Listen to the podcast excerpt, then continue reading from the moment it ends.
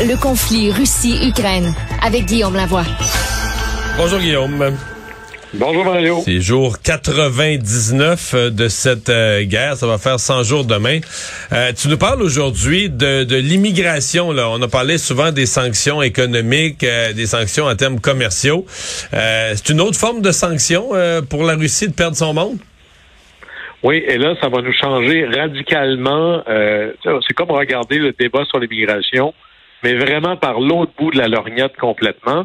Alors, pour se mettre dans le contexte, on avait déjà eu une conversation où on avait présenté l'exode des travailleurs, surtout les travailleurs euh, technologiques, ingénieurs, programmeurs, etc.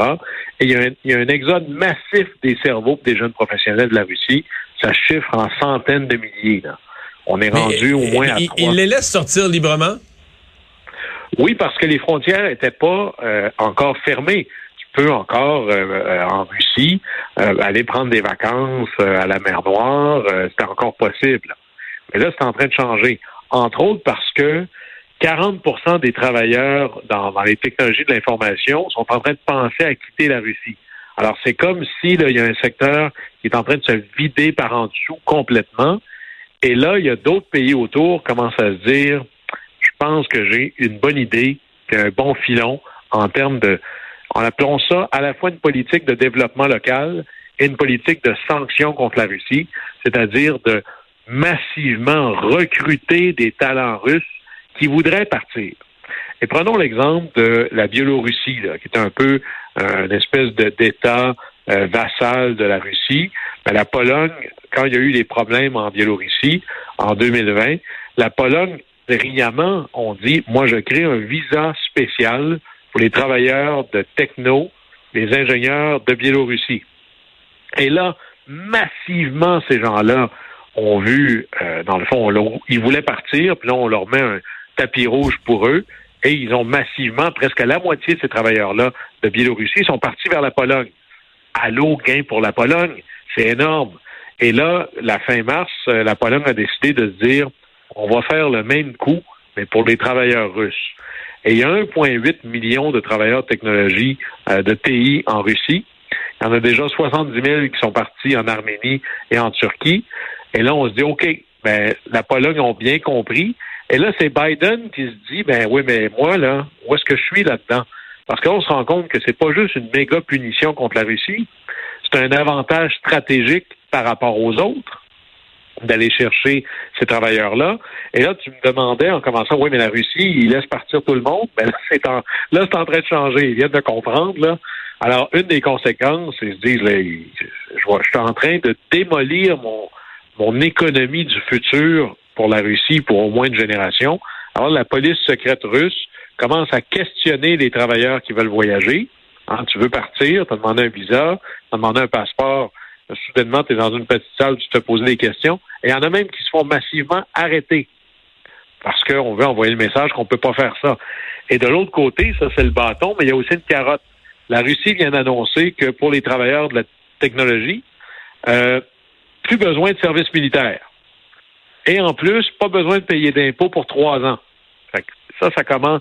Quand tu commences à donner des crédits, des, des pas payés d'impôts pendant trois ans à une catégorie de travailleurs, c'est parce que tu en as vraiment, vraiment besoin. Et il y a deux grandes leçons qui sortent de cet épisode-là. Leçon numéro un, on parle beaucoup de la bataille des ressources. Qui va avoir accès à du gaz naturel? Qui va avoir accès à du pétrole? Qui va avoir accès à des céréales? Mais il y a aussi une bataille des ressources humaines. Si tu n'as pas de gens pour faire fonctionner ton économie, ben, t'es foutu. C'est un peu ça qui est en train d'arriver à Vladimir Poutine. Puis la deuxième leçon, c'est que c'est pas tant l'Occident contre la Russie, c'est aussi l'Occident contre l'Occident. Qui va les avoir, les travailleurs de les ingénieurs russes, les travailleurs de high-tech russes? Est-ce que c'est la Pologne? Est-ce que c'est la France? Est-ce que c'est l'Allemagne? Est-ce que c'est le Canada? Est-ce que c'est les États-Unis? Alors, il y a une bataille mondiale pour les talents qui est en train de se livrer ici, exacerbée par le conflit en Russie. Mais ça existait déjà, ça va continuer à exister. Chez nous, ça veut dire une pénurie de main-d'œuvre importante.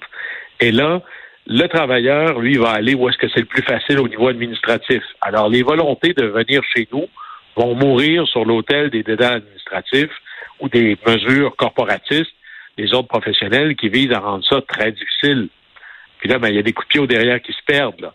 Parce que si vous vous promenez un peu au Québec, ce que j'entends maintenant, c'est ce qui empêche mon usine de se développer, de conquérir de nouveaux marchés, d'ouvrir des nouvelles lignes, c'est que j'ai pas assez de main-d'œuvre. Alors maintenant, aller chercher des talents, c'est autant une mesure pour sanctionner la Russie que pour positionner notre économie à nous pour les années à venir. Alors là, présentement, peut-être que la réflexion sur l'immigration devrait devenir hmm. fusionnée ou presque avec celle sur le développement économique.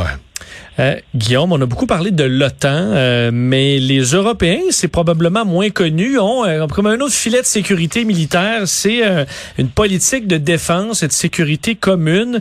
Et le Danemark vote pour intégrer cette, cette politique commune. Ah, il y avait un référendum au Danemark hier et une des questions, c'était est-ce que vous voulez intégrer la politique de défense commune de l'Union européenne? Et ça fait 30 ans qu'ils disent non entre autres parce que euh, l'Union européenne existe depuis longtemps, mais on pourrait dire que la vraie naissance de l'Union européenne comme essentiellement une fédération qui est très, très, très, euh, je dirais, qui fait tomber des frontières entre les pays de manière importante. Une citoyenneté commune, par exemple. Euh, le fait d'avoir un marché unique, par exemple, il n'y a pas de travailleurs français puis d'employeurs allemands, il n'y a que des employeurs européens et des travailleurs européens.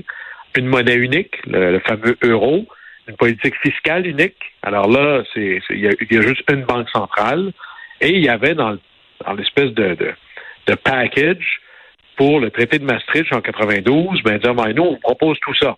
Et pour que ça marche, pour aller de l'avant, ça prenait l'unanimité. Les Danois ont fait un référendum, ils ont dit non. Là, c'était la torpeur à Bruxelles. Qu'est-ce qu'on fait?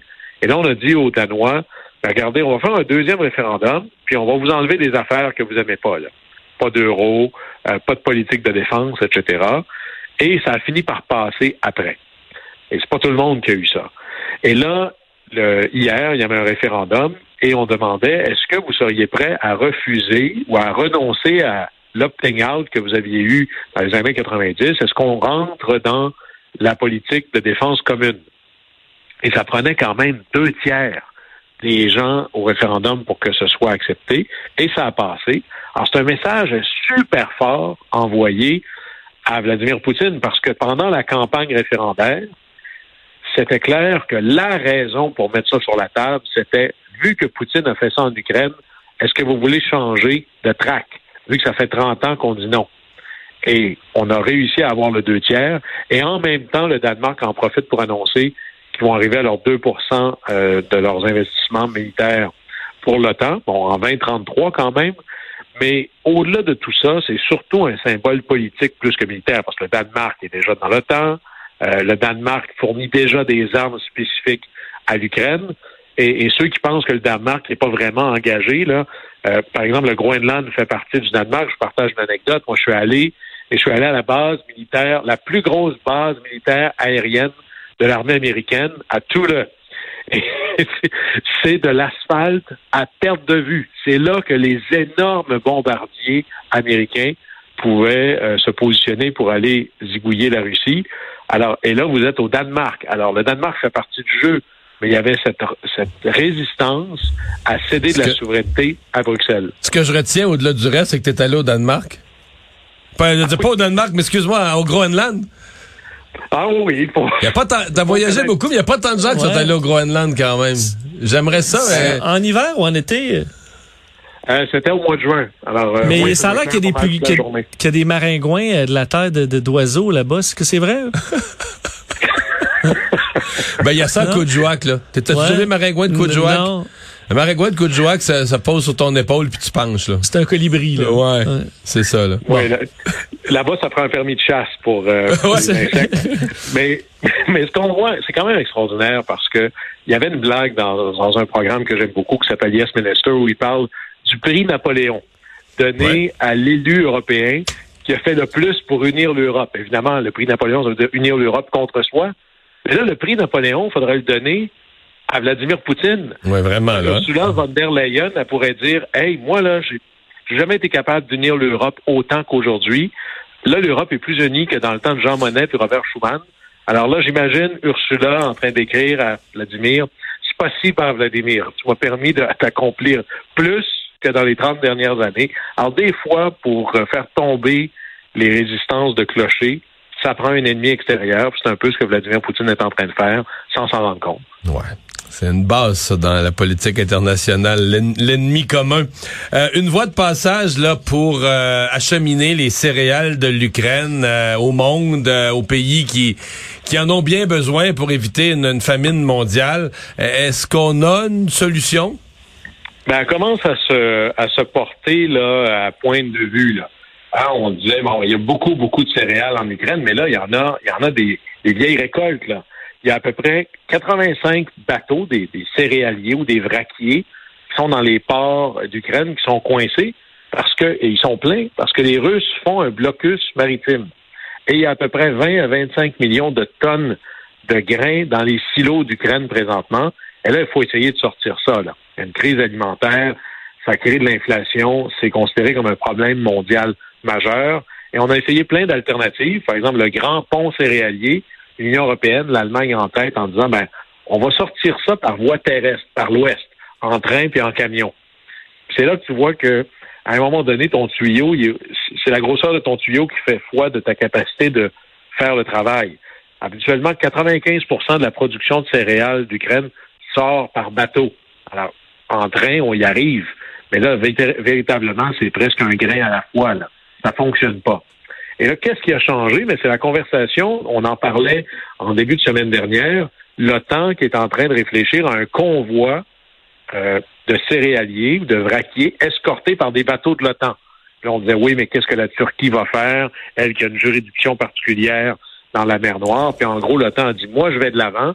Puis la Turquie a dit, ben finalement, euh, dérangez-vous pas personne, je vais m'en occuper moi. Alors la Turquie a appelé Moscou. Ils avaient, regarde, euh, ce sont des navires turcs et la Turquie qui va s'occuper de déminer les ports et d'escorter les vraquiers, et la Russie ben, va laisser sortir euh, le grain.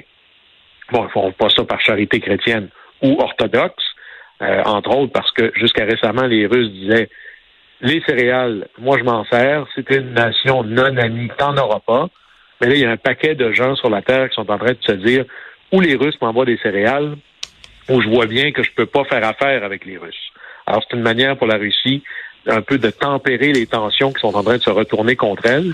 Et c'est intéressant de voir combien la Turquie ici a finalement vu qu'il y avait une contribution positive dans le domaine. Alors, des fois, avant que l'autre vienne faire le ménage chez vous, tu te dis, ah ben tiens, finalement, dérangez-vous pas, je vais le faire, là. J'ai vu la lumière. Ouais. Merci beaucoup, Guillaume. À demain. Au revoir.